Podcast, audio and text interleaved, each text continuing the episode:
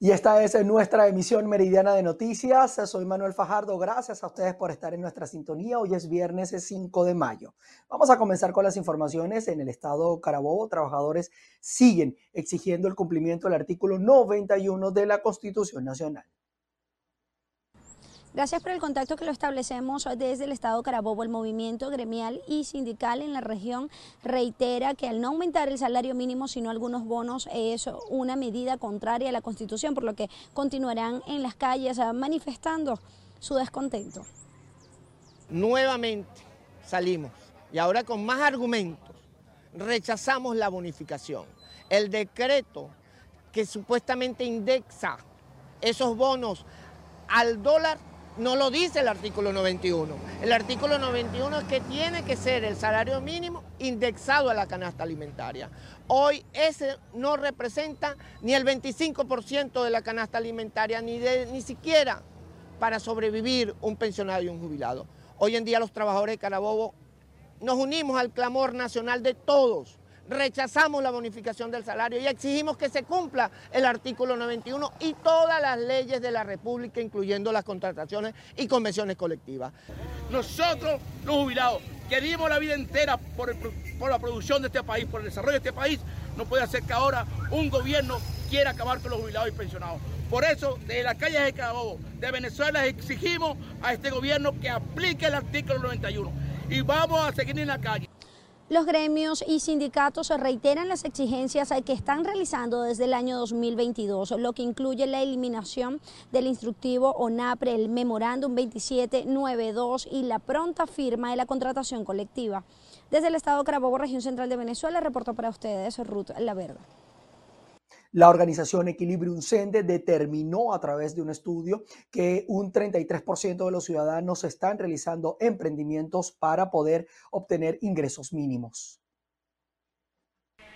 Sí, gracias por el contacto. La organización Equilibrium Sende ha hecho un trabajo de investigación acerca de cómo son las condiciones laborales en Venezuela, también con el marco del Día del Trabajador en el país que se celebró esta semana. Este viernes presentan los resultados de este estudio y a mi lado se encuentra Verónica Medina, coordinadora de investigación de Equilibrium Sende.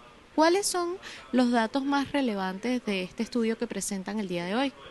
Sí, muchas gracias. Eh, fíjate, hay dos, dos tendencias muy importantes que estamos viendo en la economía venezolana, específicamente en el sector del trabajo.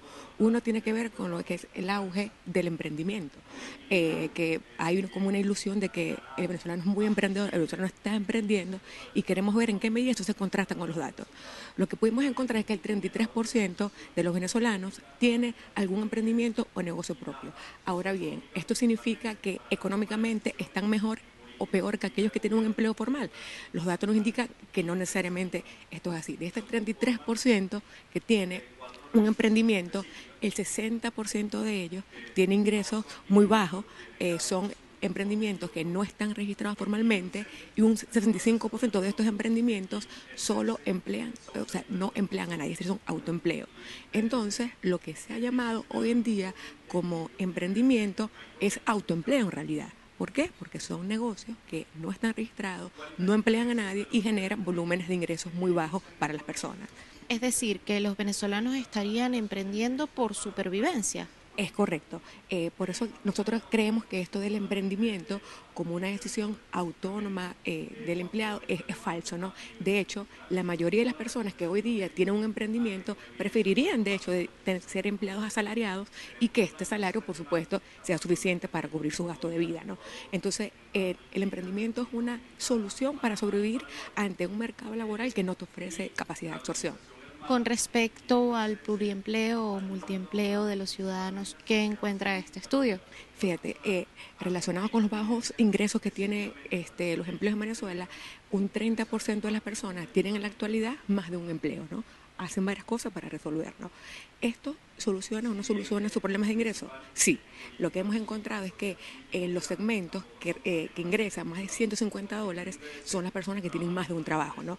Eh, ¿Quiénes son los que están peores? dos segmentos. Uno, los adultos mayores, que son fundamentalmente empleados públicos, pensionados, y los jóvenes entre 18 y 24 años que están teniendo fuertes dificultades para insertarse en el mercado laboral.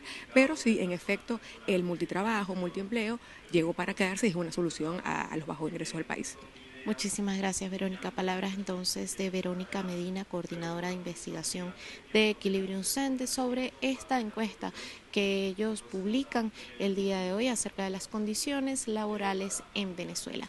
Desde Caracas, Venezuela, Irene Mejías. El Centro de Estudiantes de la Universidad de los Andes, en Núcleo Trujillo, detectó la existencia de una presunta violencia de género en trabajadores de esa casa de estudios. Saludos, muchísimas gracias por este contacto. El representante del Centro de Estudiantes en la ULA Trujillo se pronuncia y da a conocer un estudio que han levantado con la Asociación Civil Gritemos con Brío, donde arroja que el 46% de trabajadores, mujeres y hombres han sufrido violencia de género dentro de esta casa de estudios. Vamos a escuchar lo que nos dijeron. Bueno, durante el mes pasado, el mes de la mujer, estuvimos trabajando en la promoción de un protocolo de atención y prevención en casos de violencias, acosos sexuales y laborales dentro de la universidad. Eh, se hizo una encuesta donde el 46% de las mujeres encuestadas afirman haber sido víctimas de violencia de género, eh, específicamente violencia contra la mujer en la Universidad de los Andes. Nosotros hemos eh, promovido dicho protocolo para que la universidad sea la primera universidad autónoma del país en asumir este protocolo. Es importante que la comunidad universitaria y la sociedad en general entienda que este problema es una realidad en el país y que se deben tomar políticas públicas que atiendan y que protejan a la mujer en los espacios, en cualquier espacio público. En este caso, en los espacios universitarios. Ya se adelantó, se, tuvo un derecho de palabra en el Consejo Universitario de la Universidad de los Andes, en Mérida, donde tuvimos representantes estudiantiles, miembros de eh, ULA Mujeres y distintas organizaciones de la sociedad civil, el Observatorio de Derechos Humanos de la ULA. Y bueno, desde acá, desde el Estrado Trujillo, el Centro de Estudiantes ha hecho también su granito de arena con reuniones con distintos eh, eh, estudiantes, estudiantes de contaduría, de comunicación social, de ingeniería. Igualmente se hizo un, una actividad académica, un foro académico con la doctora Yamelis Torrealba. Con este tipo de trabajos, eh, esta alianza para la educación que trabaja de la mano con la asociación civil buscan visibilizar y poder brindar resguardo a cada uno de sus trabajadores en defensa de los derechos humanos. Ellos continuarán realizando estas charlas formativas para poder eh, demostrar qué es lo que viene ocurriendo en estos espacios. Es la información que tenemos desde el Estado de Trujillo, les reportó Mayra Linares. Vamos a pasar a otros temas eh, porque eh, Protección Civil informó que en Cumaná, capital del estado Sucre, se han registrado altas temperaturas producto de una ola de calor que atraviesa el país. Además, señaló que la situación afecta en la salud de los ciudadanos. Un saludo amigos de BPI TV, establecemos este contacto desde la ciudad de Cumaná, capital del estado Sucre, donde en los últimos días se han registrado altas temperaturas. Nos acompaña el director municipal de Protección Civil, quien nos ampliará detalles sobre este fenómeno que se vive en la región. Sí, este, nosotros acá en la sala situacional mantenemos lo que se llama el monitoreo climatológico de acá de lo que es la parte de la región eh, del oriental, particularmente acá del municipio Sucre, del estado Sucre. Y bueno, nosotros ah, se nos informó el día de hoy que las temperaturas en, este, en esta región pueden alcanzar aproximadamente entre los 34 y 35 grados centígrados, eh, situación que nos alerta y nos pone a, lo que es la parte de, dar respuesta a las situaciones, a las diferentes situaciones que se han venido presentando con respecto a, este, a estas altas temperaturas que desde hace más de tres días se han, se han venido presentando en todo lo que es la parte nacional y particularmente también acá en Cumaná. Entonces, bueno, ya se han, eh, hemos atendido varias situaciones por allí con, más que todo de personas ancianas, con problemas de tensión, problemas de golpes de calor. Y bueno, seguimos nosotros atentos a esta situación y, y, y pendientes de nuestra ciudadanía. ¿Cuál es el pronóstico para los próximos días? Sí, este, según el INAMEC, que es el, encargado de monitorear esto y pasar una información a nosotros, eh, se dice que para prácticamente todo lo que resta del mes eh, va a haber temperaturas altas, pues inclusive nos alertan de que puede llegar a los 41 grados, cosas que nos ponen alerta roja a nosotros, eh, motivado a que no es normal que en, esta ciudad las temperaturas oscilen ese, a, ese, a, esa, a, ese grado tan alto. Y bueno, este, nosotros lo que hacemos es las recomendaciones generales a la población, lo que es la parte de mantenerse hidratado, eh, protegerse de los rayos solares, eh, en el caso de proteger más que todo a los niños y a las personas de edad avanzada con respecto a, situaciones donde en locales o, espacios donde estén muy cerrados, que no, no exista ventilación, tratarlo de mantener en zonas ventiladas, en zonas frescas y por supuesto el consumo de, agua se recomienda entre 2, 2 litros y medio aproximadamente de agua diario. Por supuesto, todo va a depender del sitio donde yo me encuentre. Y de igual manera a esas personas que les gusta hacer eh, educación física, hacer eh, ir a los gimnasios, tratar de ubicar las horas de entrenamiento en momentos donde la temperatura esté lo más bajo posible. ¿no? Exactamente. Ese horario, por ejemplo, de 9 de la mañana a 3 de la tarde, no es recomendable que se ejerciten en ese momento, ya que las temperaturas están en lo más alto, en el punto más alto en ese momento. Entonces, utilicen más que todo horas nocturnas o las primeras horas de la mañana. Bien, este es el aporte informativo que podemos ofrecerles a esta hora desde este estado del oriente del país. Reporto para ustedes Andrea Fabiani